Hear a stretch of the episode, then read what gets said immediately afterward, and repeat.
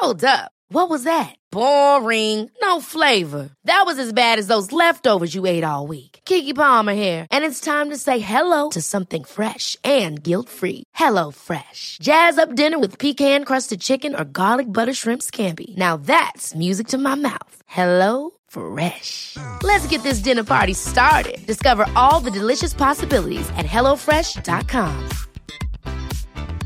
Hey, it's Ryan Reynolds, and I'm here with Keith, co star of my upcoming film, If, only in theaters, May 17th. Do you want to tell people the big news? All right, I'll do it. Sign up now and you'll get unlimited for $15 a month in six months of Paramount Plus Essential Plan on us. Mintmobile.com slash switch. Upfront payment of $45 equivalent to $15 per month. Unlimited over 40 gigabytes per month. Face lower speeds. Videos at 480p. Active Mint customers by 531.24 get six months of Paramount Plus Essential Plan. Auto renews after six months. Offer ends May 31st, 2024. Separate Paramount Plus registration required. Terms and conditions apply if rated PG. Hola y bienvenidos a Tiny Vampires, un podcast sobre enfermedades, ciencia e insectos chupasangre.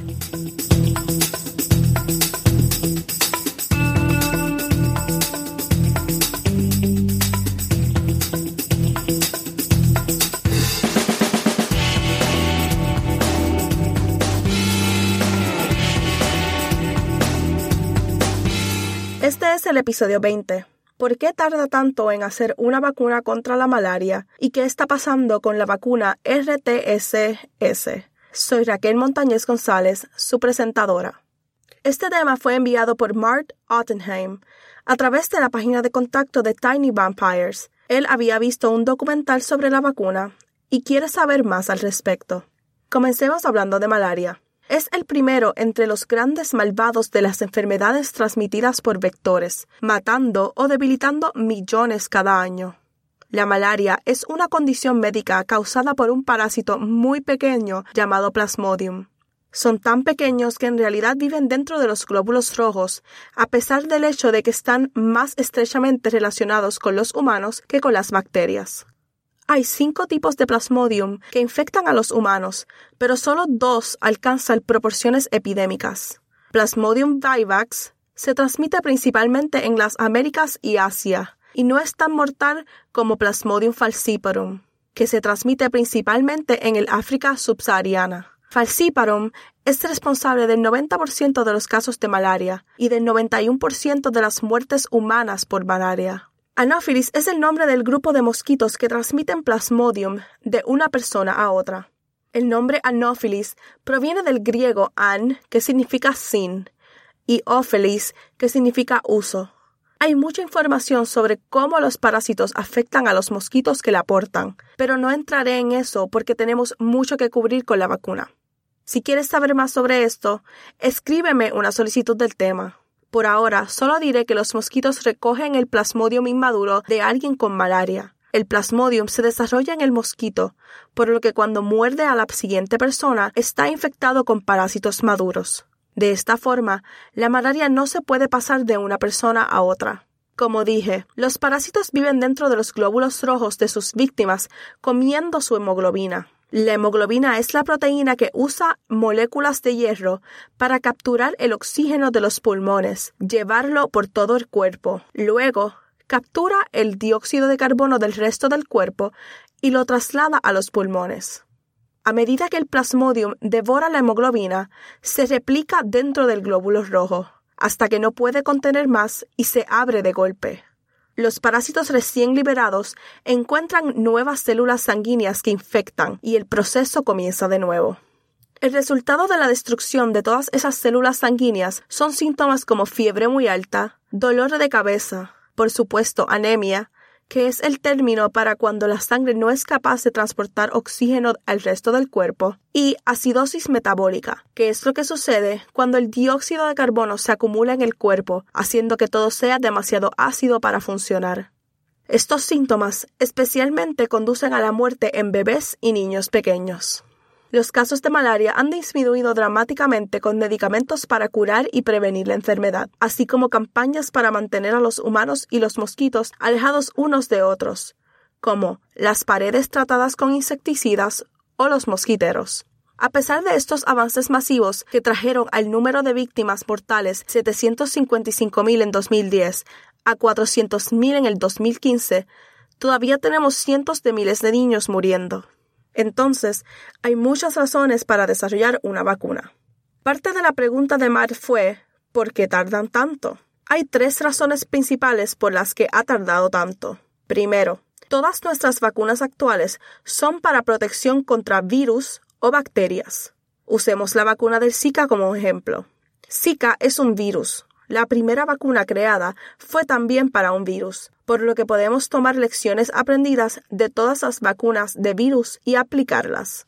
También tuvimos una ventaja porque Zika es miembro de una familia de virus, algunos de los cuales ya tenemos vacunas desarrolladas. Para la malaria, esencialmente estamos empezando desde cero. Nunca ha habido una vacuna para un parásito. En segundo lugar, aunque el plasmodium es muy pequeño, es muy complejo. Tienen todo tipo de formas complicadas y furtivas para evitar ser detectados por nuestro sistema inmunológico. Esta es una de las razones por las que las personas se infectan una y otra vez. Sus cuerpos pueden combatir un poco, razón por la cual pocos adultos mueren a causa de la infección, pero nunca llegan a ser totalmente inmunes. La tercera razón está relacionada de alguna manera con el segundo punto. Los plasmodium atraviesan múltiples etapas de la vida mientras están en el cuerpo humano, algunos dentro de nuestras células y otras fuera. Cada una de estas etapas es muy diferente, como las orugas y las mariposas. Entonces, para hacer la vacuna ideal, los investigadores tendrían que crear algo con muchos componentes diferentes, cada uno entrenando al sistema inmune para abordar una etapa de vida diferente. Una vez que se crea una posible vacuna, debe probarse para asegurarse de que funcione y de que sea segura. Después de todo el trabajo de laboratorio y las pruebas en animales, existe el proceso de prueba en humanos, que tiene cuatro fases. En la fase 1, los investigadores se la entregan a un pequeño grupo de personas para averiguar si es segura, tener una idea aproximada de la cantidad a administrar y cuándo e identificar los efectos secundarios. La fase 2 es cuando se administra la vacuna a un grupo más grande de personas para ver si funciona y finalmente para seleccionar la dosis óptima. Durante la fase 3 se vacuna a un número aún mayor de personas para confirmar que funciona, monitorear los efectos secundarios y compararlo con otros tratamientos comunes. Finalmente, en la fase 4, los estudios se realizan después de que la vacuna se pone a disposición del público para recabar información sobre la eficacia del fármaco en diversas poblaciones y los efectos secundarios asociados con el uso a largo plazo. En todas estas etapas, la seguridad se supervisa de cerca y la pregunta ¿vale la pena? se pregunta entre cada etapa. Si se determina que los efectos secundarios negativos superan los beneficios de la vacuna, no se permite pasar al siguiente paso. RTSS o en inglés RTSS es la vacuna contra la malaria que actualmente está más avanzada en esta fase. Su desarrollo comenzó en 1980 con una asociación entre el Ejército de los Estados Unidos en el Walter Reed Army Institute of Research y la compañía farmacéutica británica GlaxoSmithKline. En el 2001 obtuvo un gran impulso cuando la organización sin fines de lucro PATH al mismo tiempo se volvió más centrada, buscando producir una vacuna específicamente para niños en el África subsahariana. En 2009, las principales instituciones de investigación en África se involucraron y comenzaron a realizar los ensayos de fase 3, los ensayos para asegurarse de que es seguro y funciona, en siete países de todo el continente. El artículo resultante de ese trabajo es el artículo del que hablaremos hoy. El artículo no tiene lista de autor, probablemente porque había tanta gente trabajando en ello, y se llama Eficacia y seguridad de RTS vacuna contra la malaria SAS01 con o sin una dosis de refuerzo en bebés y niños en África. Resultados finales de una fase 3. Ensayo aleatorio individual controlado. Los investigadores preguntaron qué países querían participar en los ensayos.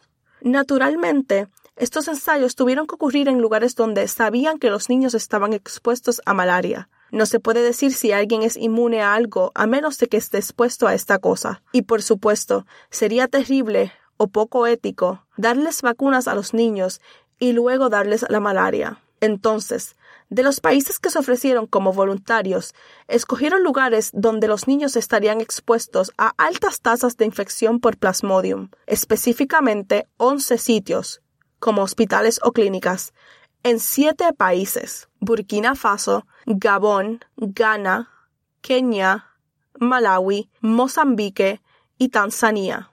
En estos sitios, los padres de bebés entre 5 meses y 17 meses de edad o infantes entre las edades de 6 y 12 años podrían inscribirse para formar parte de la prueba. Después de que alguien explicara el proceso del recorrido y todo sobre la vacuna, ellos darían su firma o huella dactilar con el consentimiento de la clínica para vacunar. Para asegurarse de que la vacuna realmente funcionaba, tuvieron que comparar un grupo de bebés que estaban recibiendo la vacuna con aquellos que no recibían la vacuna. En ensayos de medicamentos, es posible que haya escuchado que le darían a este grupo de comparación un placebo en lugar de la medicación real. Con las vacunas, administran una vacuna diferente, una que se ha usado durante años y que se sabe que es segura. En este caso, esa fue la vacuna para el virus de la rabia. Sin embargo, tenían otra pregunta para responder. No solo necesitaban saber si RTSS es segura y efectiva, sino que también necesitaban saber si era necesaria una vacuna de refuerzo. Entonces, crearon tres grupos. Uno recibiría el curso normal de la vacuna RTSS, una inyección por mes durante tres meses, y luego un refuerzo 18 meses después de eso. El segundo grupo obtendría el curso normal de RTSS, luego diferentes vacunas como refuerzo.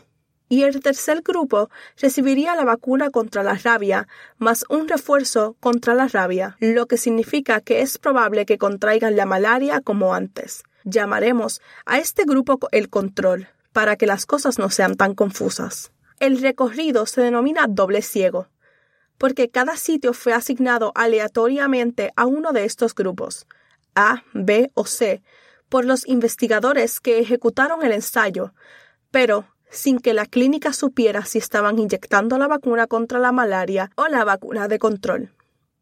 Los padres de los pacientes tampoco sabían qué vacuna estaba recibiendo su hijo. La clínica y los pacientes iban a ciegas, por lo cual se denomina doble ciego. Durante tres años después de las inyecciones, los bebés y los infantes estaban bajo detección pasiva de casos, lo que significa que si se enfermaban y los llevaban al hospital, se les realizaría una prueba de plasmodio en la sangre. Los resultados de las pruebas se informaron a los investigadores haciendo el estudio. Los investigadores también visitaron a las familias en el ensayo para controlar a los pacientes. Para conocer los efectos adversos que podrían estar ocurriendo, las visitas al hospital se monitorearon estrechamente durante 30 días después de las vacunaciones. Después de eso, Hubo visitas a domicilio una vez al mes donde los padres podían informar cualquier efecto secundario que notaran. Entonces, ¿a qué se reduce todo esto? Primero y más importante, ¿es segura la vacuna? La vacuna RTSS estaba a la par con la seguridad de otras vacunas administradas a bebés de esas edades. Los efectos secundarios más importantes fueron una mayor probabilidad de tener fiebre tan alta que causó convulsiones. Esto sucedió en 2.5 por mil inyecciones. Estas convulsiones no causaron ningún daño físico permanente. También hubo algunos casos de meningitis, la hinchazón de la membrana que rodea el cerebro, 11 en el grupo que recibió el refuerzo y 10 en el grupo que no recibió el refuerzo, en comparación con 1 en el grupo control. Esto es de los 8.900 bebés y 6.537 infantes que formaron parte del ensayo, lo que lleva a la siguiente pregunta. ¿Vale la pena? O en otras palabras, ¿qué también funciona? Los bebés en el grupo de refuerzo tuvieron una tasa de malaria reducida del 39%. En otras palabras, 4 de cada 10 bebés fueron inmunes al parásito Plasmodium. Los casos de malaria grave tan graves que requerían intervenciones médicas extremas se redujeron en un 31%. En el grupo sin un refuerzo, la protección se perdió, lo que significa que no tendrían mucho sentido vacunarse a menos que el paciente recibiera las cuatro vacunas. Esos son los bebés. En los infantes no había diferencia entre los que recibieron RTSS o la otra vacuna. Hay algunas ideas dando vueltas en cuanto a por qué no funciona en personas tan jóvenes, pero en este momento solo son especulaciones. Para resumir, esta vacuna no solucionará el problema de la malaria, pero tiene el potencial de salvar muchas vidas mientras trabajamos en algo mejor. La vacuna, en combinación con las drásticas disminuciones en las tasas de infección de la malaria debido al control de mosquitos y los medicamentos, puede crear un mayor efecto. Quiero reconocer lo difícil que debe haber sido para los padres que participaron en el ensayo, pero los padres de más de 15.000 bebés y niños hicieron esa elección.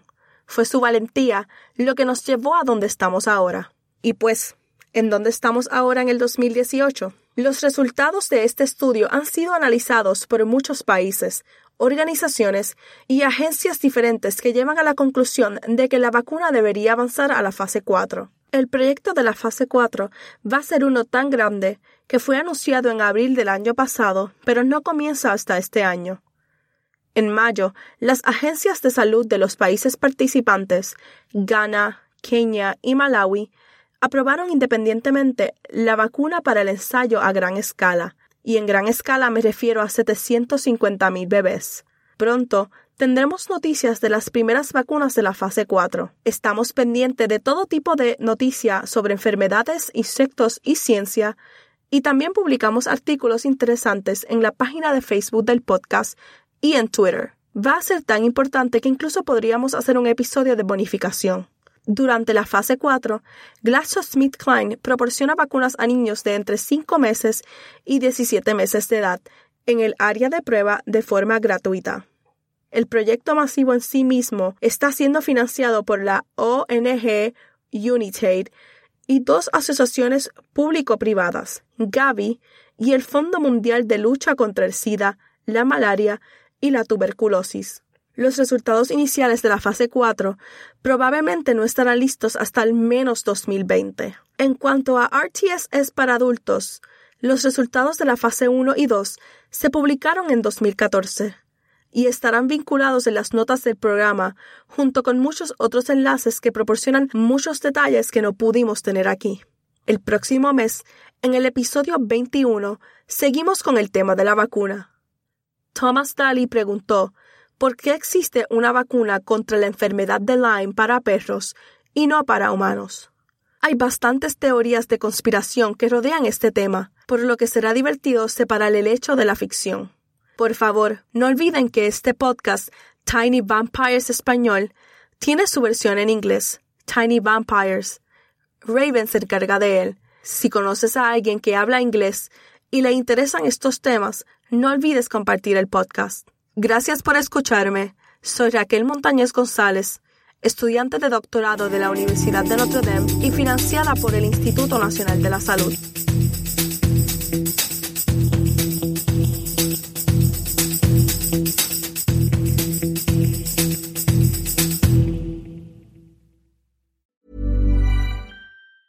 Ever catch yourself eating the same flavorless dinner three days in a row?